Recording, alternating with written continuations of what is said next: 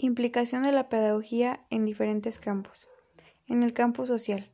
La sociología, que está estrechamente relacionada con la pedagogía, estudia la estructura educativa, las instituciones educativas, los hechos y las prácticas de la sociedad e influye en el cambio social, su control y movilidad social. El ámbito cultural.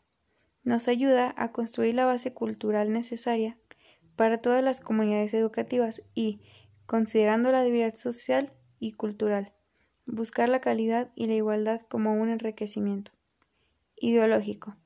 Por un lado, la pedagogía puede optar por contribuir a la idealización de la legitimación del trabajo realizado por escuelas y universidades, o por el contrario, puede eliminar ideologías que obstaculizan la crítica.